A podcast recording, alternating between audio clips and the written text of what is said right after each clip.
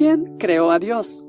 Y respuestas a más de 100 preguntas acerca de cuestiones de fe. Rabbi Zacarías y Norman Heisler. Narrado por José Andrés Bolívar Reina. Capítulo 3. Preguntas difíciles acerca de la ciencia. William Lane Cry. Por el año 1896, el presidente de la Universidad de Cornell, Andrew Nixon White, publicó un libro con el título A History of the Warfare of Science with Theology in Christendom, una historia de la lucha entre la ciencia y la teología en el cristianismo. Bajo la influencia de White, la metáfora de una lucha para describir la relación entre la ciencia y la religión cristiana se extendió durante la primera mitad del siglo XX. La visión dominante en la cultura de nuestra sociedad, incluso entre cristianos, fue que la ciencia y el cristianismo no eran aliados en la búsqueda de verdad, sino adversarios. A modo de ilustración, hace unos años atrás acepté participar en un debate con un filósofo de la ciencia en la Universidad Simon Fraser en Vancouver. El asunto a debatir era ¿Son la ciencia y el cristianismo recíprocamente incompatibles? Pero cuando llegué al campus vi que los estudiantes cristianos que patrocinaban el debate lo estaban promocionando con grandes carteles y pancartas que decían la ciencia versus el cristianismo.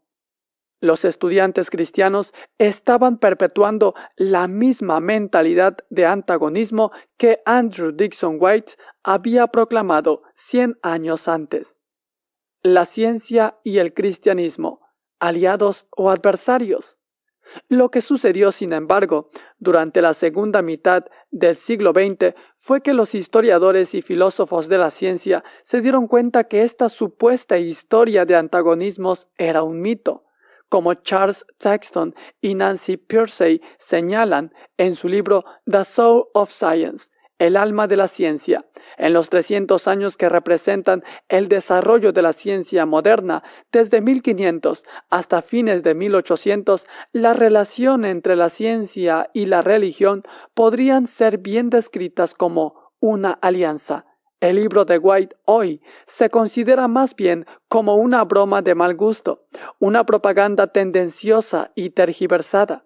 Hoy se la cita solo como ejemplo de cómo no se debe hacer historia de la ciencia. Los historiadores de la ciencia en la actualidad reconocen el papel indispensable que desempeñó la fe cristiana en el crecimiento y el desarrollo de la ciencia moderna. La ciencia no es algo natural a la humanidad.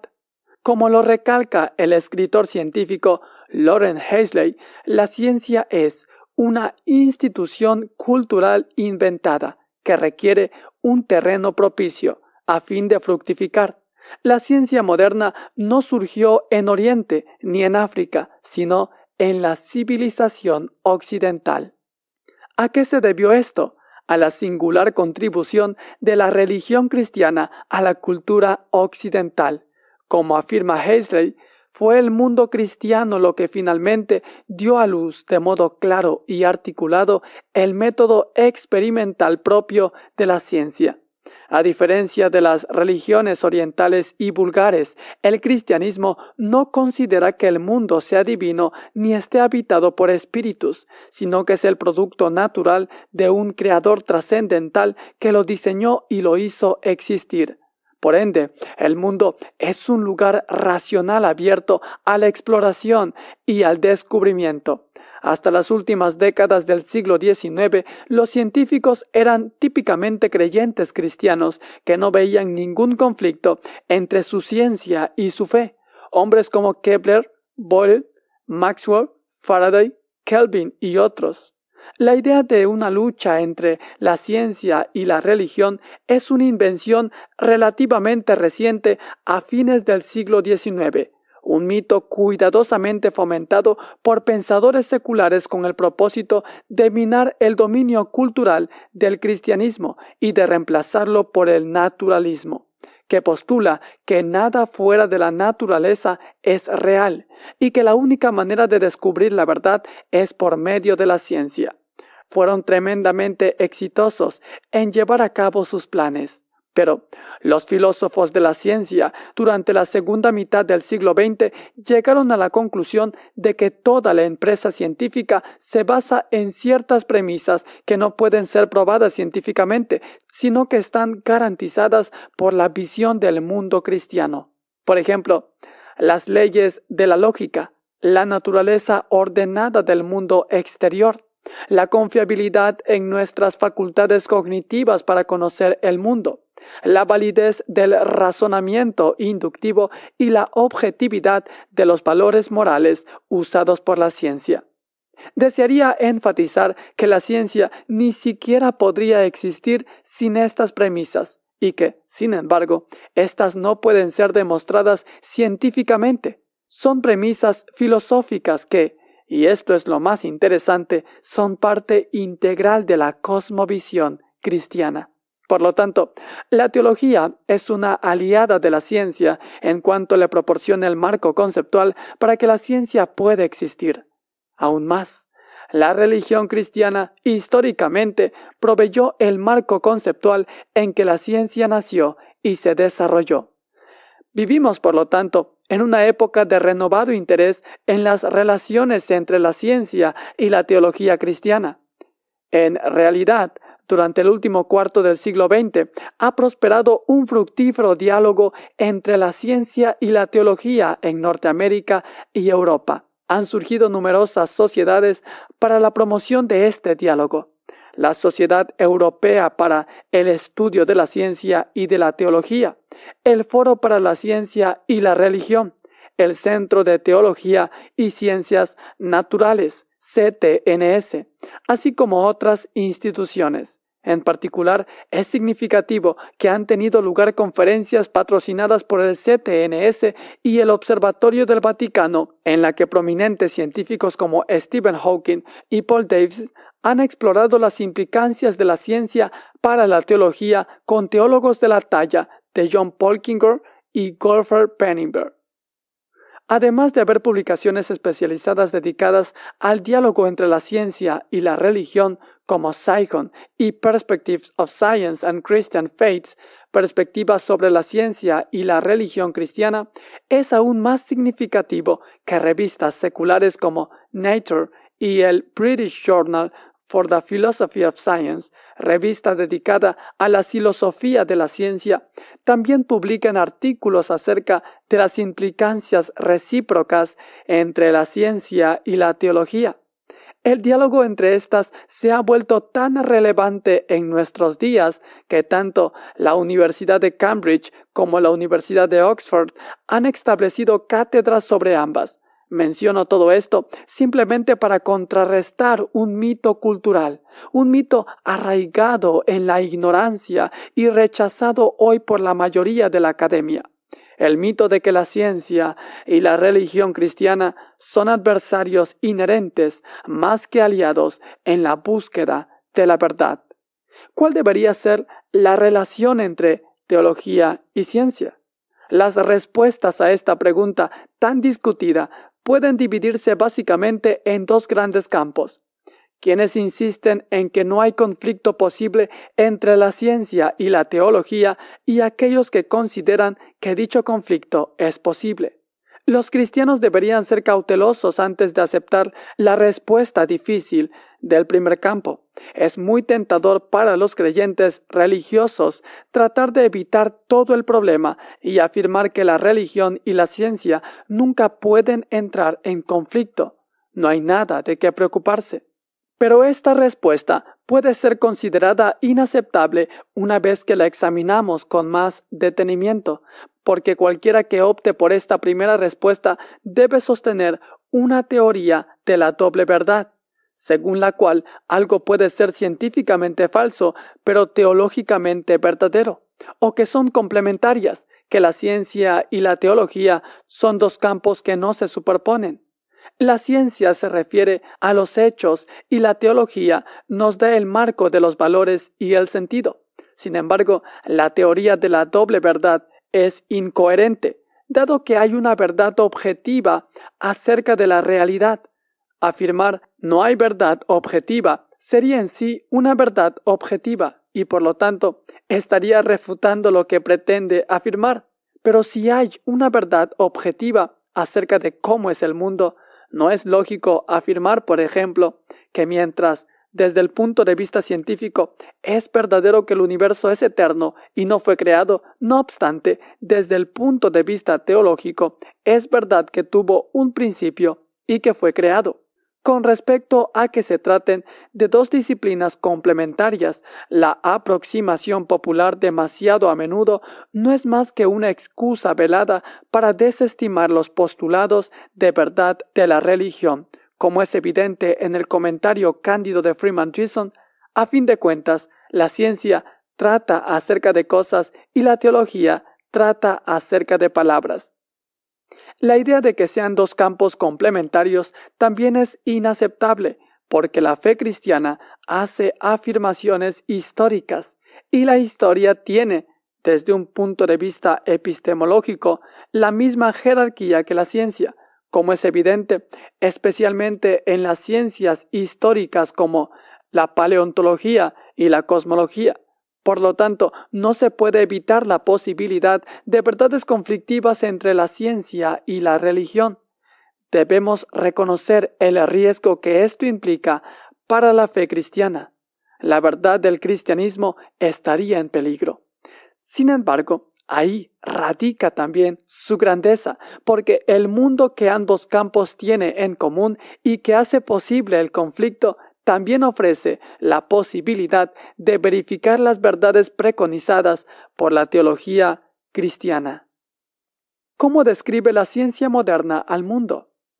C.P. Snow se lamentaba en su famoso ensayo The Two Cultures, las dos culturas, que a pesar de que la mayoría de las personas viven en una era científica y disfrutan diariamente los beneficios de la misma, no tienen idea de lo que éste enseña acerca del mundo. Aunque la mayoría hemos cursado materias de ciencia en la escuela y la secundaria, pocos podríamos descubrir ni siquiera a grandes rasgos la imagen del mundo representada por la ciencia moderna. Sin embargo, si no se entiende cómo se concibe el mundo, resulta imposible poder relacionar nuestra teología con la ciencia y arribar a una cosmovisión unificada. Por lo tanto, con la ayuda de Víctor Weisskopf, quisiera esbozar un perfil de la visión que la ciencia moderna tiene del mundo conforme a su desarrollo histórico. 1. Unificación de la mecánica celestial y terrenal. Las mismas leyes de la naturaleza rigen en todo el universo. 2. La existencia de especies atómicas. Toda la materia es el resultado de la combinación de unos cientos de átomos elementales diferentes. 3. El calor es movimiento aleatorio.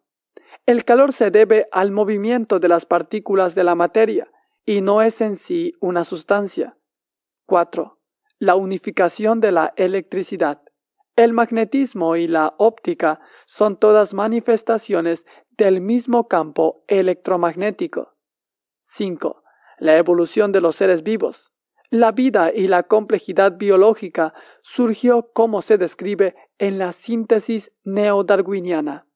6. La teoría de la relatividad. El espacio y el tiempo están unificados en las cuatro dimensiones espacio y tiempo, cuya curvatura corresponden a campos gravitacionales. 7. La teoría cuántica. A un nivel subatómico, las nociones de posición y de momento tienen límites debidos a la interminación causal. 8. La biología molecular. El descubrimiento de las macromoléculas de ADN reveló que el código genético es responsable del desarrollo de los seres vivos. 9. La escala cuántica. Los sistemas materiales están ordenados jerárquicamente de manera que, cuanto sea menor el sistema, mayor será la energía condensada allí, develando así el secreto de la energía nuclear. 10 un universo en expansión. El universo tiene una evolución histórica que comenzó con una gran explosión. Muchas de estas cuestiones dan lugar a importantes cuestiones de orden apologético. Los cristianos alertas, especialmente los líderes, necesitan contar con una comprensión general de estas cuestiones y estar preparados para ofrecer su perspectiva al respecto y sugerir recursos apropiados a quienes deseen respuestas profundas. Lamentablemente, las cuestiones que deben discutirse son tantas y la amplitud de los temas es tan vasta que el espacio del que disponemos no permitirá más que un tratamiento superficial de los mismos. Por lo tanto, he decidido considerar brevemente solo cuatro áreas que se han caracterizado últimamente por una interacción significativa entre la teología cristiana y la ciencia. ¿Cuál es el origen del universo? El punto 10, con respecto al contorno de la visión científica del mundo, plantea la cuestión de los orígenes del cosmos. Es la pregunta crucial de la creación. ¿Cuál es el origen del universo? ¿Por qué existe? La Biblia comienza con las palabras Dios, en el principio, creó los cielos y la tierra. Nos enseña así que el universo tuvo un principio. La Biblia no dice que este principio haya sido reciente. Eso es una inferencia equivocada basada en la suma de las edades de diversas figuras del Antiguo Testamento, pero las genealogías del Antiguo Testamento no pretenden registrar todas las generaciones, y en todo caso, dicho recuento solo nos llevaría a la creación de la vida sobre la tierra, Génesis 1.2, y no al origen mismo del universo, Génesis 1.1. Desde la antigüedad hasta el siglo XX, la doctrina bíblica de que el universo tiene un origen ha sido repudiada tanto por la filosofía griega como por el ateísmo moderno. A pesar de esto, la Iglesia se ha mantenido firme en su afirmación de la creación temporal del universo a partir de la nada. Luego, en 1929, sucedió algo alarmante. Un científico llamado Edwin Hubble descubrió que la luz de las galaxias más alejadas parecían más rojas de lo que era de esperar. La conclusión insólita a la que Hubble arribó fue que la luz es más roja porque el universo se está separando, está en expansión. Esto afecta, por lo tanto, la luz de las galaxias, ya que cada vez se alejan más de nosotros. Pero esta es la parte interesante. Hubble no solo demostró que el universo se está expandiendo, sino que se está expandiendo igual en todas las direcciones. Para hacernos una idea de esto, imaginemos un globo con botones pegados a su superficie. Al inflarlo, los botones se alejan entre sí cada vez más, aunque estén bien adheridos en un lugar. Estos botones se asemejan a las galaxias en el espacio. Como el espacio se está expandiendo, todas las galaxias están cada vez más alejadas entre sí. Increíblemente, esto implica que si nos retraemos en el tiempo, todo debió estar antes más y más próximo entre sí. Al final, en algún momento del pasado finito, todo el universo conocido estaba concentrado en un punto matemático, que los científicos llaman la singularidad, a partir de la cual el universo ha estado expandiéndose desde entonces. Cuanto más nos retraemos en el tiempo, más tenso se torna el universo, hasta que, al final, se llega a un punto de densidad infinita a partir del cual comenzó a expandirse. Este suceso inicial se conoce como el Big Bang o la gran explosión. El suceso que marca el principio del universo llega a ser más increíble cuando se tiene en cuenta que no existía nada antes de éste, no existía nada antes de la singularidad, porque está en los límites del espacio físico y del tiempo. Representa, por lo tanto, el origen no sólo de la materia y de la energía, sino también del espacio físico y del tiempo mismo. Los filósofos John Barrow y Frank Zapper observan. En esta singularidad comienza la existencia del espacio y del tiempo. Literalmente, no existía nada antes de la singularidad, por lo que, si el universo se originó allí, verdaderamente tendríamos una creación de la nada. Se trata de una conclusión profundamente inquietante para cualquiera que la reflexione, porque hay una pregunta que no se puede suprimir. ¿Por qué existe el universo en vez de la nada? No puede haber ninguna causa natural y física para la gran explosión, dado que en palabras del filósofo Quentin Smith, pertenece analíticamente al concepto de la singularidad cosmológica que no es el efecto de hechos físicos anteriores. La definición de singularidad conlleva que es imposible extender el marco espacio-temporal más allá de la singularidad, lo que obliga a descartar la idea de que la singularidad es un efecto de algún proceso natural anterior. Sir Arthur Eddington, al considerar el inicio del universo, opinaba que la expansión del mismo era un concepto tan prepotente e increíble que me siento indignado de que alguien pueda creer en él, excepto yo mismo. Al final se vio obligado a concluir. El principio parece presentar dificultades insalvables, a menos que acordemos considerarlo como un evento francamente sobrenatural. Algunas personas se sintieron comprensibles y perturbadas por la idea de que el universo aparentemente hubiera sido creado de la nada. Intentaron, por lo tanto, descubrir el modo de eludir la singularidad inicial y recuperar la idea de un universo eterno, pero todo fue en vano. La historia de la cosmología del siglo XX ha sido la historia de reiteradas refutaciones de dichas teorías no estándares y la corroboración de la teoría de la gran explosión.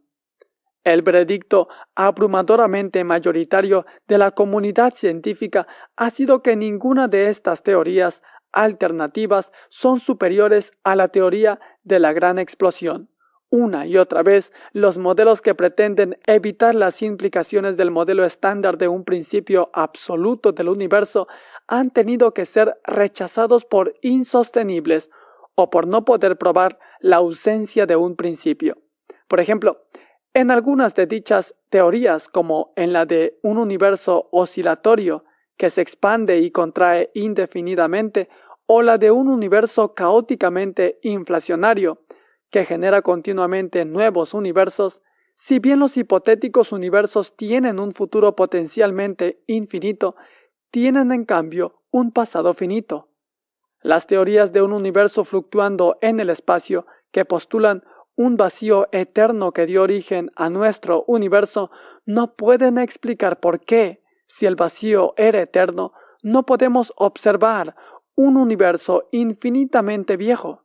Si bien estas teorías circulan de vez en cuando en la prensa popular, dichos modelos han sido abandonados por casi todos los teóricos de hoy.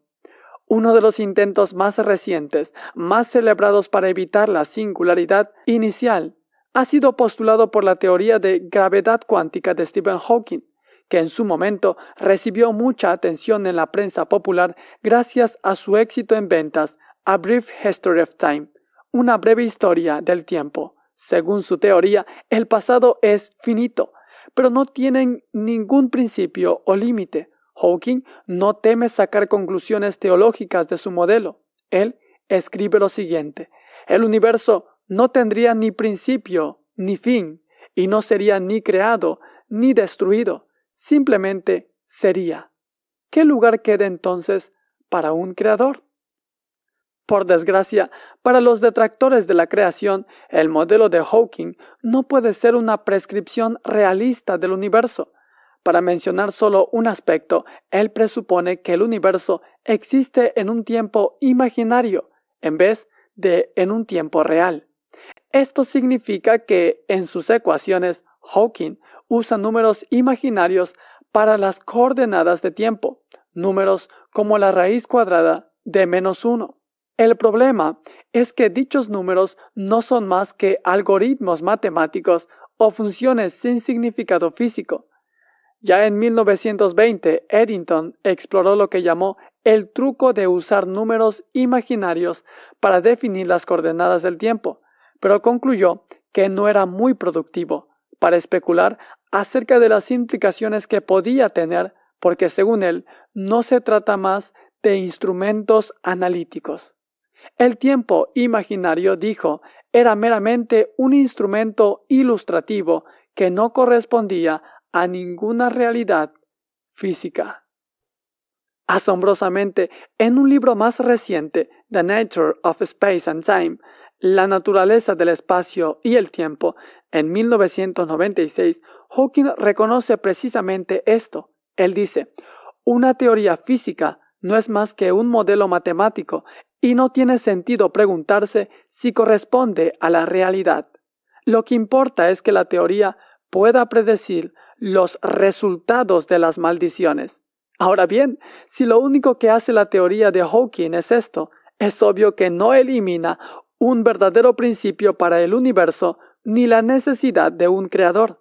Se trata simplemente de usar términos matemáticos para redescribir el universo con un principio singular, de manera tal que la singularidad no figure en la redescripción. En cualquier caso, la teoría de Hawking de interpretarse de manera realista todavía implica un origen absoluto del universo, aunque no se haya originado en una singularidad, como postula la teoría de la gran explosión. Su modelo no tiene un punto de principio, sino que tiene solo un pasado finito, y por lo tanto un origen absoluto. El mismo Hawking se encarga de resumir la situación. Casi todos hoy creen que el universo y el tiempo mismo tuvo su principio con la gran explosión. Dadas las obvias implicancias teológicas planteadas por un origen del universo a partir de la nada, es factible esperar que se continúen proponiendo teorías alternativas al modelo de la gran explosión. En un intento de restaurar un universo eterno, Paul Steinhardt de la Universidad de Princeton recientemente fue objeto de gran cobertura en la prensa popular por su nuevo modelo cíclico o equirotónico del universo. Estas propuestas alternativas deberían ser recibidas con beneplácito y cotejadas con la evidencia, porque el patrón continuado de fracasos de dichos modelos alternativos no hace más que corroborar la predicción de un principio absoluto según el modelo estándar de la gran explosión, aumentando la credibilidad de esta teoría. A pesar de la predisposición contraria de muchas personas, la evidencia acumulada apoya consistentemente la visión de un universo creado de la nada. J. M. Wersinger, profesor de física de la Universidad de Osborne, hace las siguientes observaciones.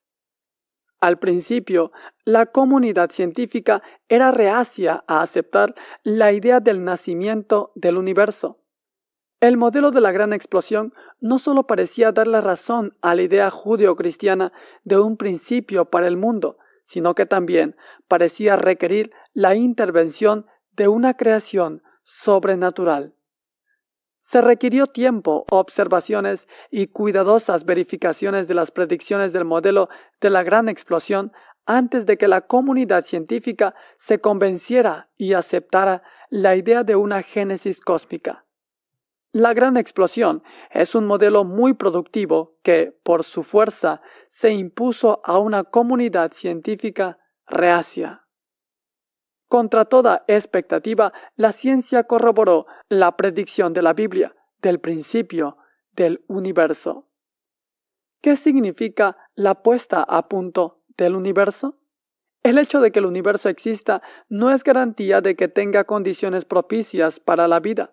Los científicos solían pensar que cualquiera que fueran las condiciones iniciales del universo, eventualmente evolucionaría a las complejas formas de vida que conocemos hoy, como postula el punto 5 con respecto a la concepción científica del mundo.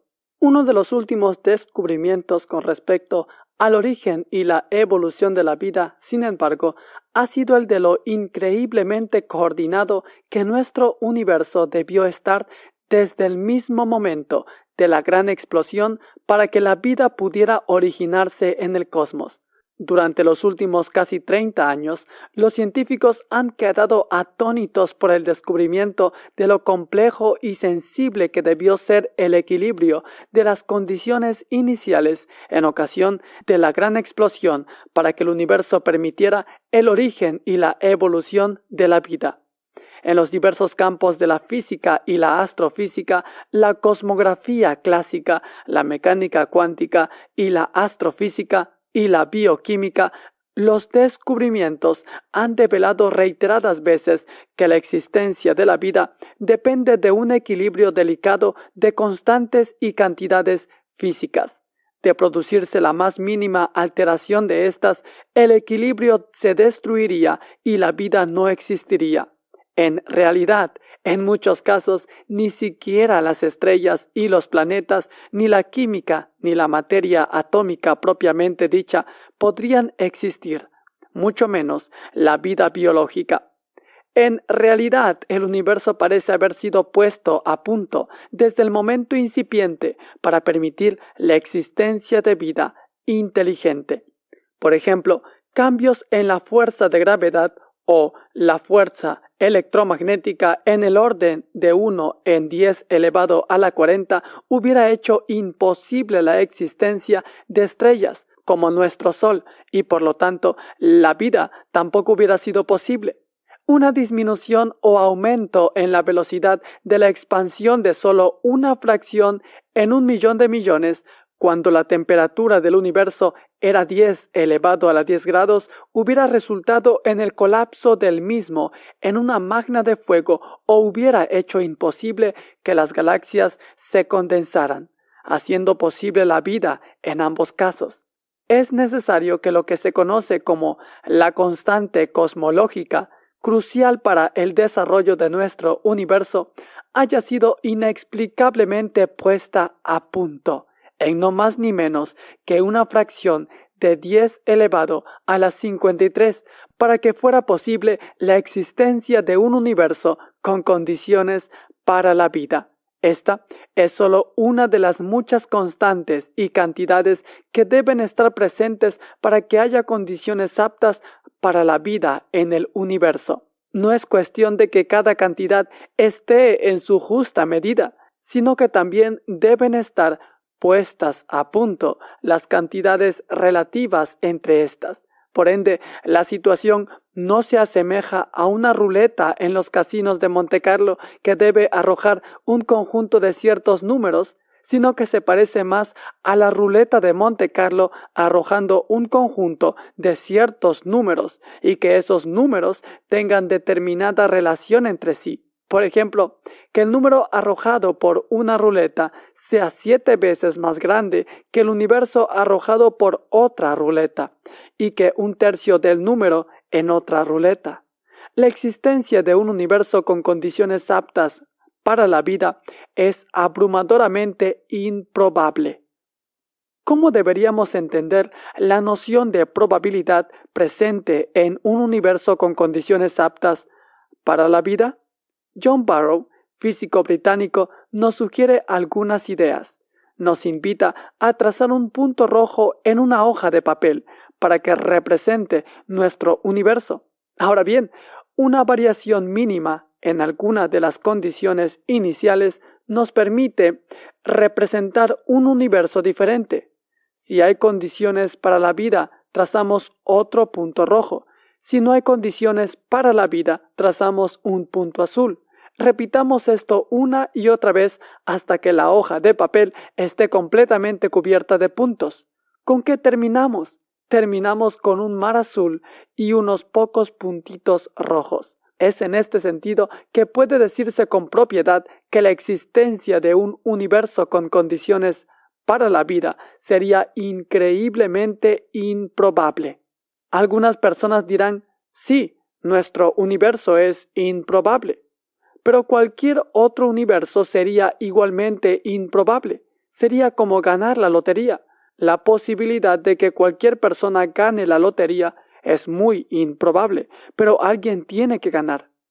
Esta objeción sirve para destacar que no es solo cuestión de probabilidades, sino de probabilidad específica lo que está en juego.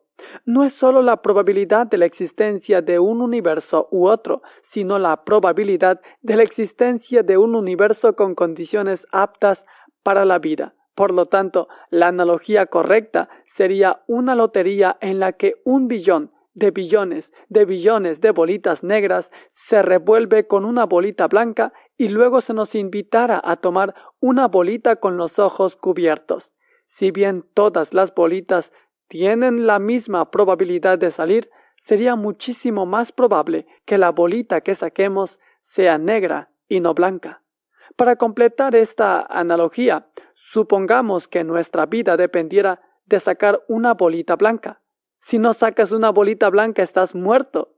Si metiéramos la mano, con los ojos cubiertos, entre todos esos millones y millones de bolitas negras, y de pronto descubriéramos que habíamos sacado la única blanca que había, con todo derecho sospecharíamos que alguien había hecho trampa. Si todavía eres escéptico, suponte que, para evitar la ejecución, debieras sacar una bolita blanca tres veces seguidas. Las probabilidades no serían significativamente diferentes, pero nadie en su sano juicio pensaría que si saca una tras otra bolita blanca hubiera sido solo por casualidad. ¿Qué significa la hipótesis de muchos mundos? Los teóricos que defienden la alternativa de la casualidad se han visto, por lo tanto, obligados a adoptar una hipótesis extraordinaria, la de muchos mundos. De acuerdo con esta, nuestro universo sería solo un elemento más de una colección mayor de universos, todos reales, y universos existentes, y no solo posibles. Para asegurar que en el concierto de mundos apareciera por casualidad un universo con condiciones propicias para la vida, se estipula que hay una cantidad infinita de universos en el conjunto para que se realicen todas las posibilidades y que las constantes y cantidades físicas se ordenan de manera aleatoria para que los mundos no sean todos iguales. Por ende, en alguna parte de este concierto de mundos aparecerán solo, por casualidad, universos armónicamente ajustados como el nuestro. No debería sorprendernos observar condiciones precisamente balanceadas, ya que observadores como nosotros solo existen en aquellos universos que están bien puestos a punto. El hecho de que científicos serios deban sentirse forzados a recurrir a dicha hipótesis metafísica extraordinaria es una medida del grado a que estos clamores de puesta a punto exigen justificación. Paul Daves no hace mucho declaró que el caso a favor del diseño se mantiene en pie o cae conforme al éxito de la hipótesis de muchos mundos. ¿Qué se puede decir entonces de esta hipótesis?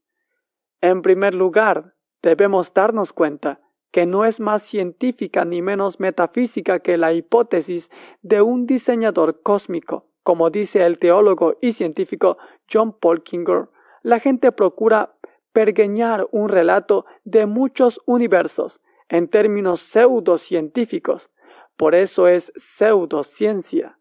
Pensar que pudiera haber muchos universos con diferentes leyes y circunstancias no es otra cosa que una conjetura metafísica, pero como hipótesis metafísica, la de muchos mundos es argumentativamente inferior a la del diseño, porque esta es más simple. Según un principio conocido como la navaja de Occam, no se deberían multiplicar las causas más allá de lo necesario para explicar los efectos, y es más simple postular un diseñador cósmico para explicar nuestro universo que la de una colección infinitamente recargada e inventada de universos como requiere la hipótesis de muchos mundos. Por lo tanto, es preferible la hipótesis del diseño.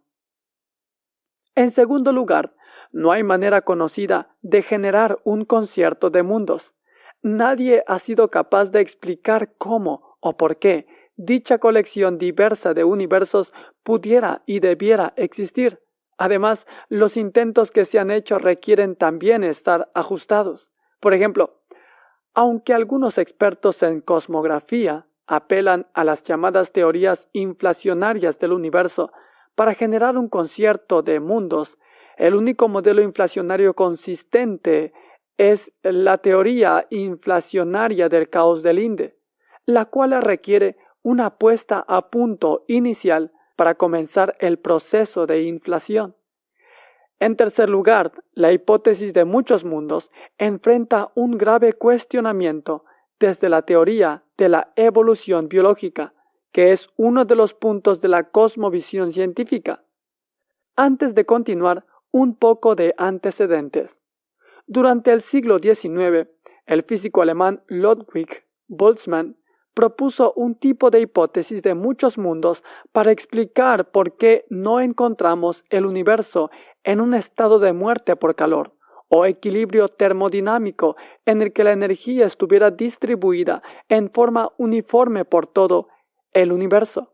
Boltzmann planteó la hipótesis de que el universo en su conjunto está de hecho en un estado de equilibrio pero que con el transcurso del tiempo las fluctuaciones en el nivel de energía ocurren aquí y allá en todo el universo, de manera que solo por casualidad habrá regiones aisladas en las cuales exista el desequilibrio. Boltzmann se refiere a estas regiones aisladas como mundos. No deberíamos sorprendernos al observar que nuestro mundo está en un estado de desequilibrio muy improbable, dado que en el concierto de todos los mundos la probabilidad exige que algunos mundos estén en desequilibrio, y el nuestro es uno de esos mundos.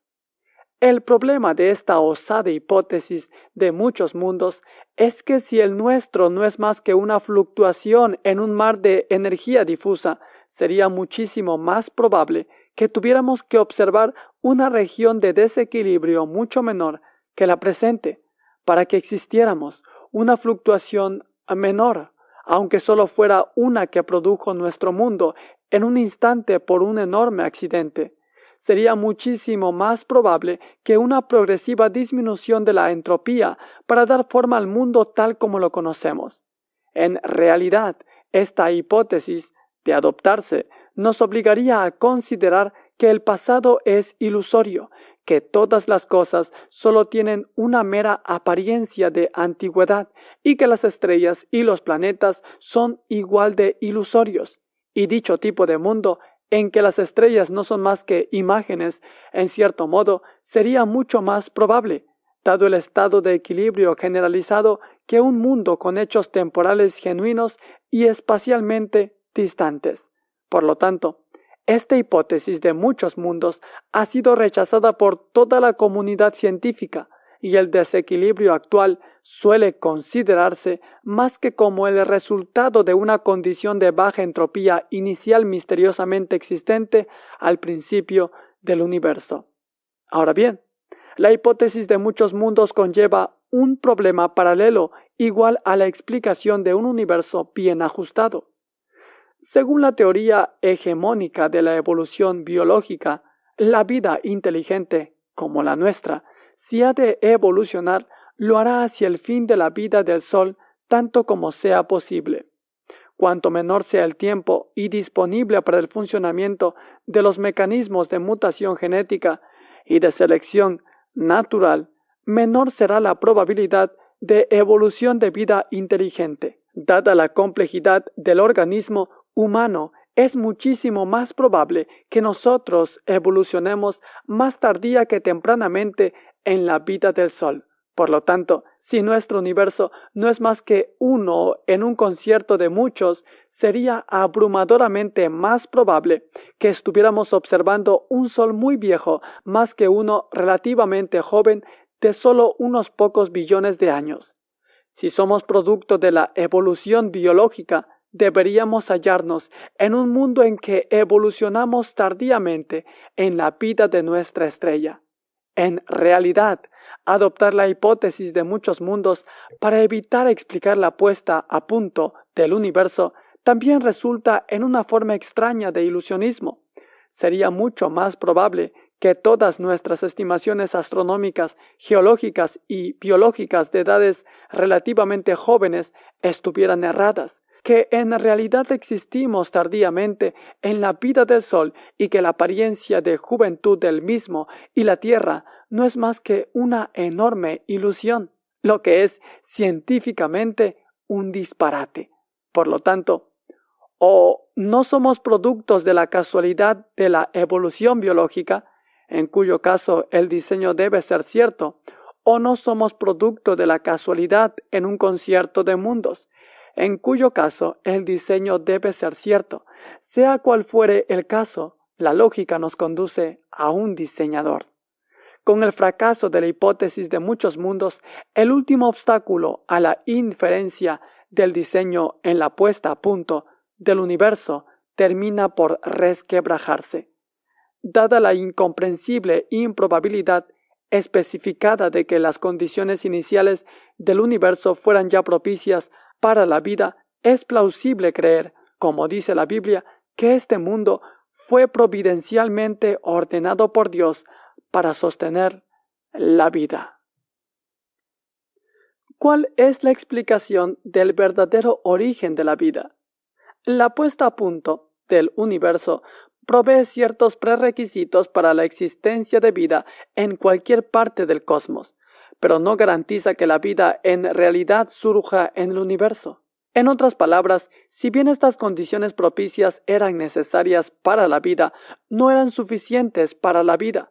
Por lo tanto, podemos preguntarnos ¿qué más se necesita?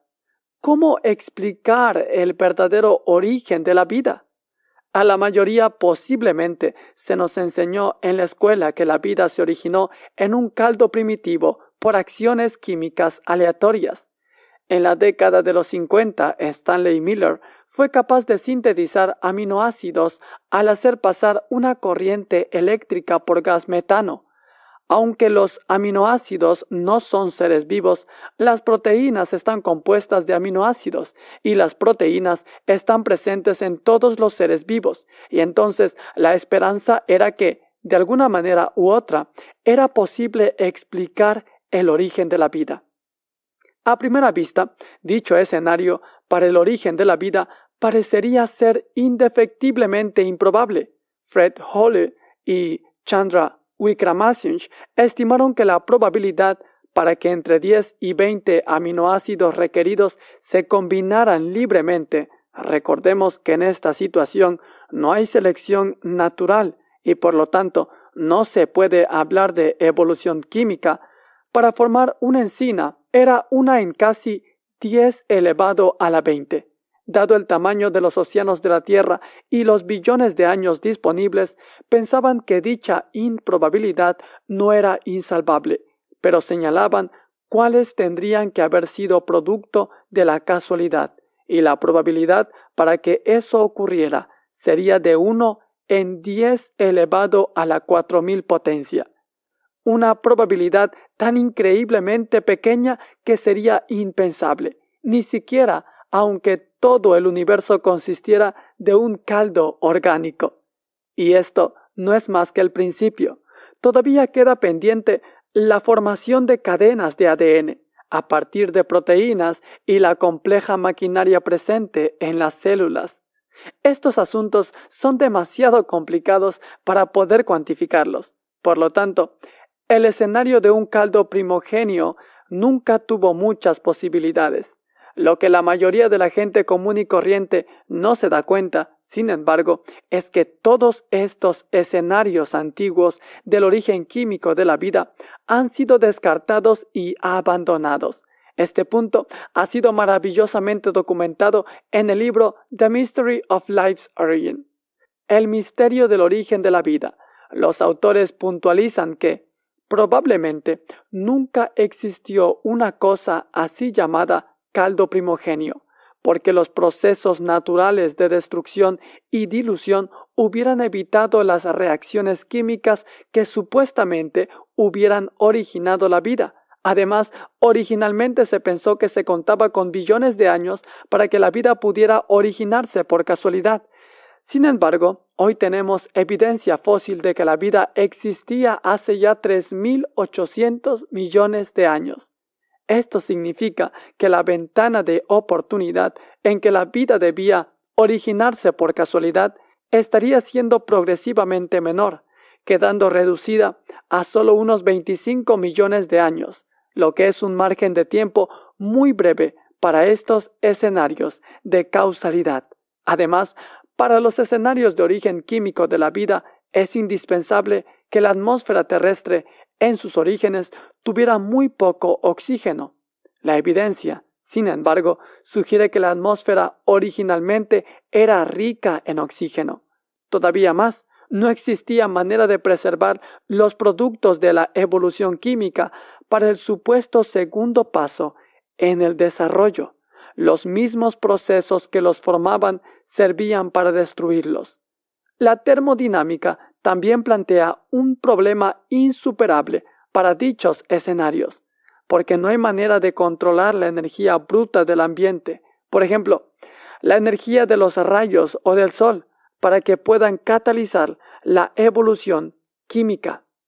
Por estas razones y más, todo el campo de los eruditos del origen de la vida está en una encrucijada. Todas las viejas teorías no se sostienen en pie, no se avisona ninguna nueva teoría aceptable en el horizonte. El origen de la vida sobre la Tierra parece ser algo inexplicable. Francis Crick ha reflexionado acerca de esto y ha dicho que es casi como si fuera un milagro. Debido a estos problemas, algunos científicos están diciendo que tal vez la vida no se originó en la Tierra, sino que fue originalmente transportada por meteoritos de algún otro planeta. Pero eso implica un salto de fe pura y lo único que hace es aplazar el problema. ¿Cómo se originó la vida en otro lugar? En vez de responder a la pregunta, hace que la pregunta carezca de respuesta. A veces la gente dice que si el universo fuera infinito, o si hubiera muchos universos, entonces, a pesar de lo improbable que fuera la vida, se originaría en algún lugar por casualidad. En realidad, si el universo es infinito, la vida existiría por casualidad infinitamente muchas veces en todo el universo. Pero el problema con esta objeción es que multiplica los recursos probabilísticos sin justificación. Si pudiéramos hacer esto, podríamos explicar de la misma manera virtual cualquier hecho improbable. Con esto excluiríamos cualquier conducta racional, a pesar de lo improbable que algo pudiera ser. Siempre podríamos encontrarle una explicación diciendo que en un universo infinito en algún lado podría suceder. ¿Pueden imaginarse el siguiente diálogo en una mesa de póker en un salón de juegos en el oeste de Texas? Compadre, no estás jugando limpio. Eres un tramposo. Cada vez que repartes, sacas cuatro haces. Pues mira, viejo, sé que puede parecerte sospechoso que cada vez que reparto me toquen cuatro haces, pero tienes que entender que en este universo infinito hay una cantidad infinita de partidas de póker teniendo lugar como estas en otros lados, así que es muy probable que en alguna de ellas eh, cada vez que reparto me toquen cuatro haces. Así que cállate la boca de una vez y a ver si te dedicas a jugar las cartas. Ahora, si tú fueras el viejo, ¿serías tan tonto como para seguir jugando más partidas de póker? Según este tipo de razonamiento, la paradoja es que nunca tendríamos prueba de que el universo es infinito, porque cualquiera evidencia que así lo demuestre podría explicarse diciendo que es el resultado de la casualidad en un universo suficientemente grande, si bien todavía finito, para que la evidencia fuera sólo resultado de la mera casualidad. Por lo tanto, la objeción, en última instancia, es insostenible y no puede afirmarse racionalmente. Ahora bien, la Biblia no dice cómo se originó la vida, solo dice y dijo Dios, que haya vegetación sobre la tierra, que ésta produzca hierbas que den semilla y árboles que den su fruto con semilla, todos según su especie. Y así sucedió. Y dijo Dios, que rebosen de seres vivientes las aguas, y que vuelen las aves sobre la tierra a lo largo del firmamento. Génesis 1.11 y versículo 20. La Biblia no es un libro científico y no nos dice qué medios, si es que se valió de algunos, usó Dios para crear la vida. Pero la evidencia científica, sin duda, concuerda con que, para usar las palabras de Francis Crick, el origen de la vida fue un milagro, es decir, un hecho generado de manera sobrenatural por Dios. La Biblia y la ciencia, evidentemente, no entran en conflicto a este respecto. De hecho, en todo caso, la evidencia científica es más clara que la Biblia, en el sentido de que el origen de la vida se debió a un acto milagroso de Dios el Creador. ¿Qué duración tienen los días de la creación en Génesis? Hagamos una pauta para recapitular. Para comenzar, tenemos la improbabilidad de que las condiciones iniciales del universo estuviesen puestas a punto de manera tal que fueran propicias para que la vida existiera en el cosmos. Además, debemos agregar la improbabilidad real del origen de la vida sobre la Tierra primitiva. Pero aun cuando esas dos condiciones se cumplieran, no habría garantía de que la vida pudiera desarrollarse y desenvolverse en organismos complejos. Por lo tanto, además de todas las improbabilidades ya consideradas, ahora debemos agregar la improbabilidad de la evolución de complejidad biológica. Se trata de un tema en el que los cristianos adoptan diversos puntos de vista. Algunos creyentes consideran que Génesis describe una semana literal de seis días para la creación, pero, a mi entender, hay claves en el texto mismo que nos muestran que no pretende describir una semana así para la creación. Por ejemplo, el séptimo día claramente no es un periodo de 24 horas, sino que representa el día de descanso, cuando Dios reposó del trabajo de la creación y que se extiende hasta el día de hoy. Estamos viviendo el séptimo día, y con respecto al tercer día, leemos y dijo Dios que haya vegetación sobre la tierra, que ésta produzca hierbas que den semilla y árboles que den su fruto con semilla, todos según su especie. Y así sucedió. Comenzó a brotar la vegetación, hierbas que dan semilla y árboles que dan su fruto con semilla, todos según su especie. Y Dios consideró que esto era bueno. Y vino la noche y llegó la mañana. Ese fue el tercer día. Génesis 1.11 al 13. Ahora bien, todos sabemos cuánto tiempo demoran, por ejemplo, los manzanos en crecer, brotar y dar fruto, salvo que nos imaginemos esto teniendo lugar como en una fotografía de alta velocidad, como en la película El desierto viviente de Walt Disney, en que las plantas germinan, crecen y se cubren de pimpollos y de frutos. Este proceso debió haber ocurrido en más de 24 horas. Me cuesta creer que el autor de Génesis hubiera querido que sus lectores se imaginaran las cosas apareciendo de pronto como en una película de alta velocidad. Quisiera señalar que mi argumento se basa en el propio texto, no en nada que la ciencia pueda decirnos. Históricamente, ni la mayoría de los judíos ni los cristianos interpretaron Génesis 1 como refiriéndose a periodos de 24 horas. Como el profesor judío Nathan Abieser señala en su libro reciente In the Beginning, en el principio, Abieser hace referencia a ciertos clásicos eruditos rabínicos de la Torá y del Talmud para probar su argumento, y también podríamos citar a los primeros padres de la Iglesia cristiana como Ireneo, Orígenes, Basileo y Agustín para demostrar lo mismo.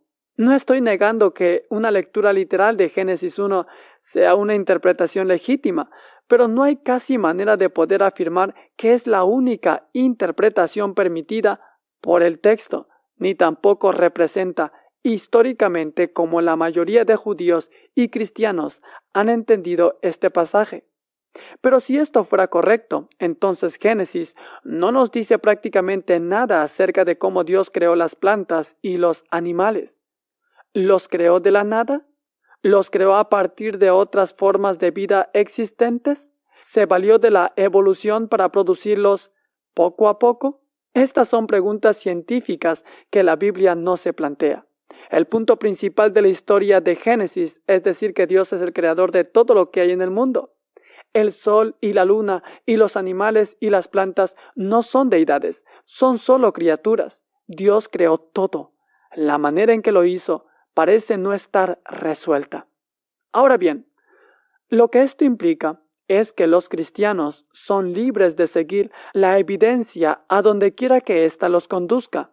A este respecto, el cristiano tiene una ventaja sobre el naturalista, porque si Dios no existe, la evolución es la única posibilidad. A pesar de lo improbable que sea, a pesar de lo que diga la evidencia, la evolución tiene que ser cierta porque no hay otra cosa fuera de la naturaleza capaz de dar origen a la complejidad biológica. Por lo tanto, la conclusión del naturalista está determinada de antemano por su filosofía y no por la evidencia. El libro de Philip Johnson Darwin on Trial, juicio a Darwin que contribuyó a engendrar el movimiento del diseño inteligente, demuestra claramente el punto central de que la teoría neodarwiniana de la evolución no es algo que pueda concluirse a partir de los datos, sino que se basa en un compromiso filosófico con el naturalismo. Johnson no tiene problemas en admitir que el darwinismo es la mejor teoría naturalista de la complejidad biológica. Pero como él no es un naturalista, simplemente dice ¿Y qué me importa? No quiero saber cuál es la mejor teoría naturalista, sino cuál teoría es verdad.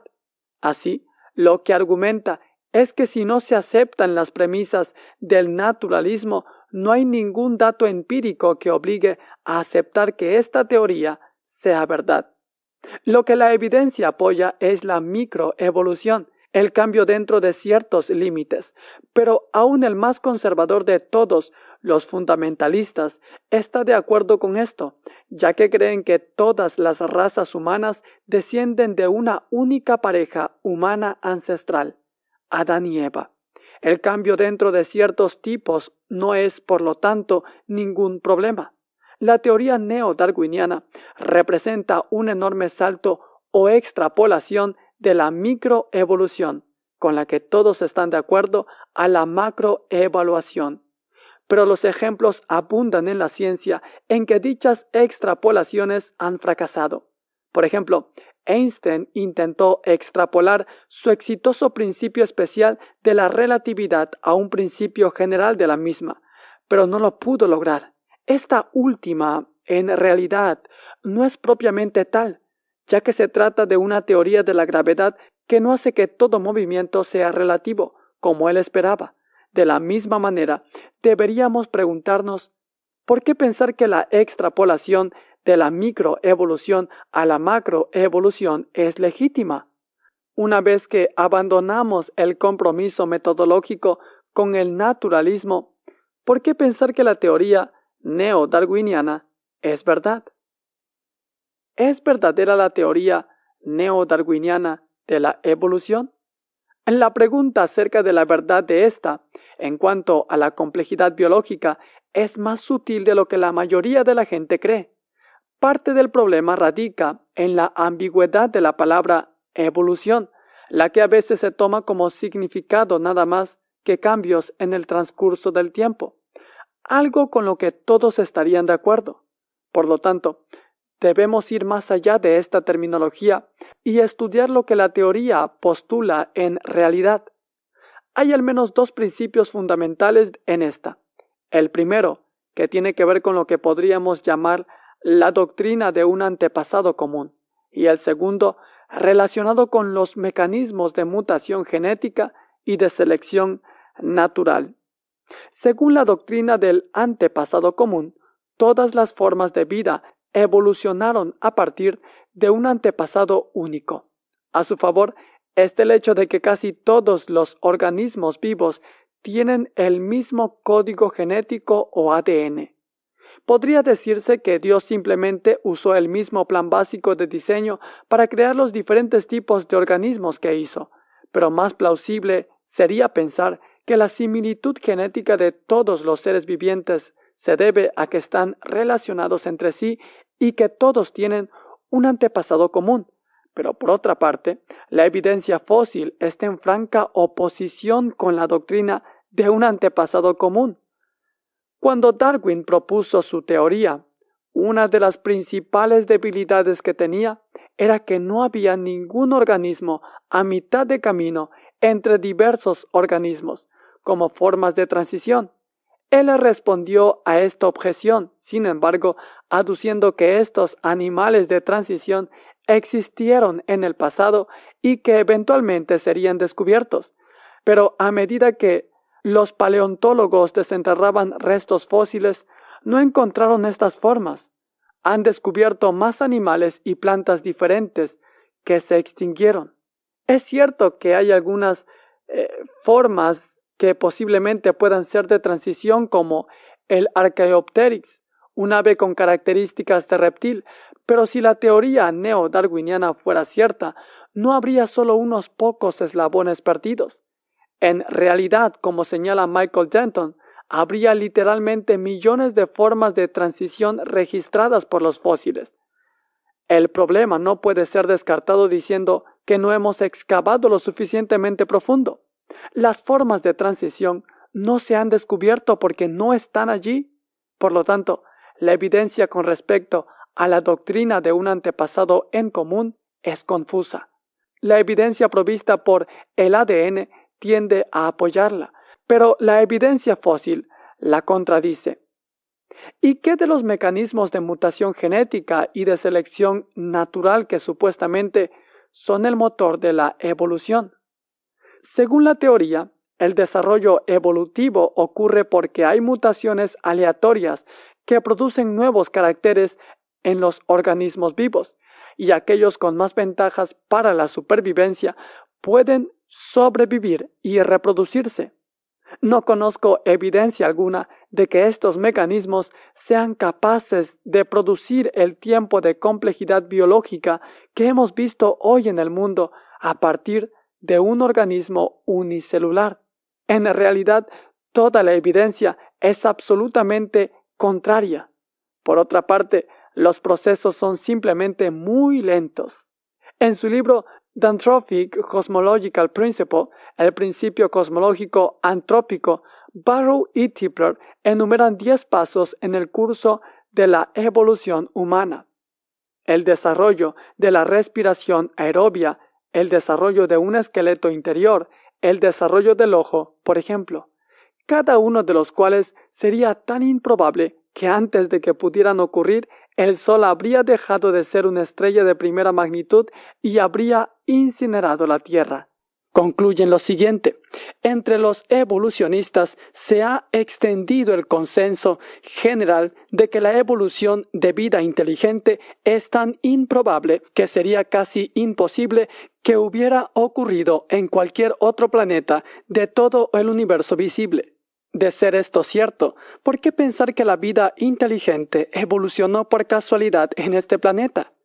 Un segundo problema con la mutación genética y la selección natural es que son incapaces de explicar el origen de la irreductibilidad de los sistemas complejos. Ese el punto principal del libro de Michael Behe, Darwin's Black Box, la caja negra de Darwin.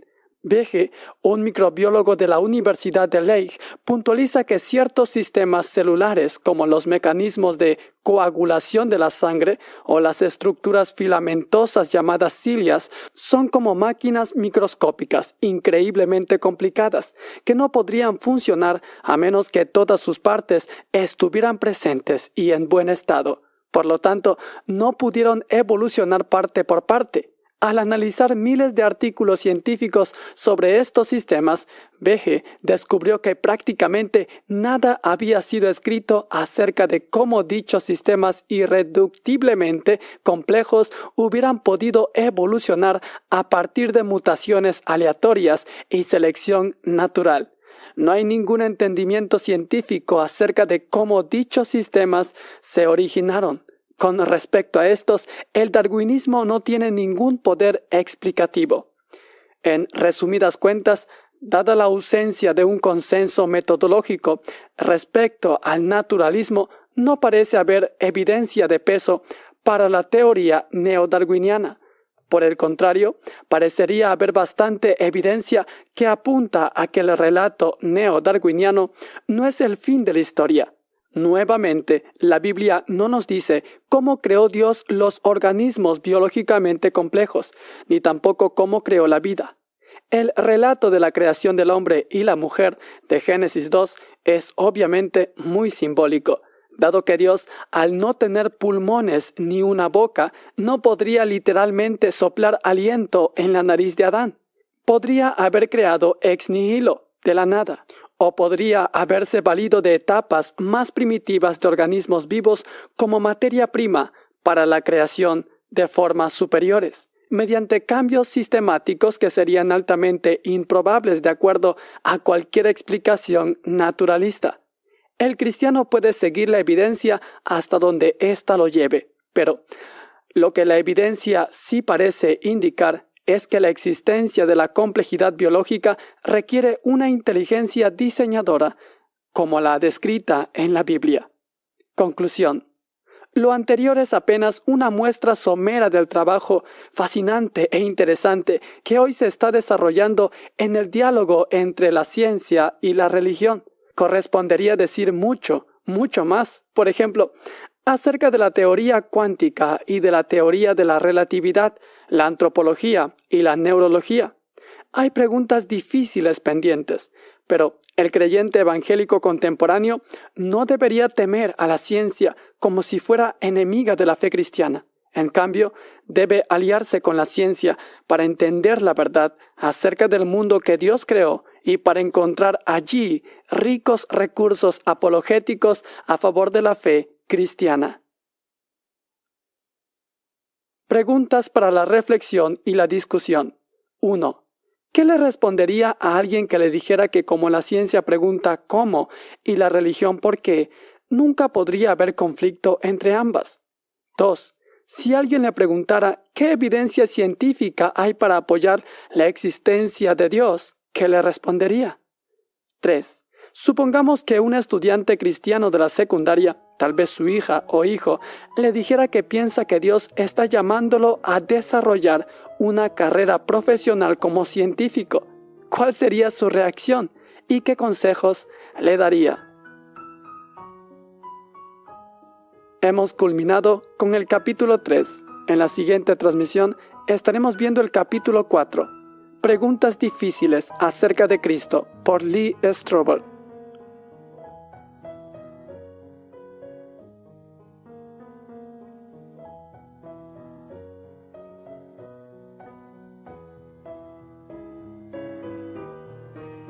Gracias por acompañarnos en esta transmisión en este canal Gracia Incomparable TV. Si aún no forma parte de esta familia, le invitamos a ser parte, suscribiéndose al canal y dándole a la campanita para que cada vez que se suba un nuevo capítulo, YouTube le sea avisando al instante. De todo corazón, que Dios lo bendiga. Su servidor, José Andrés Bolívar Reina.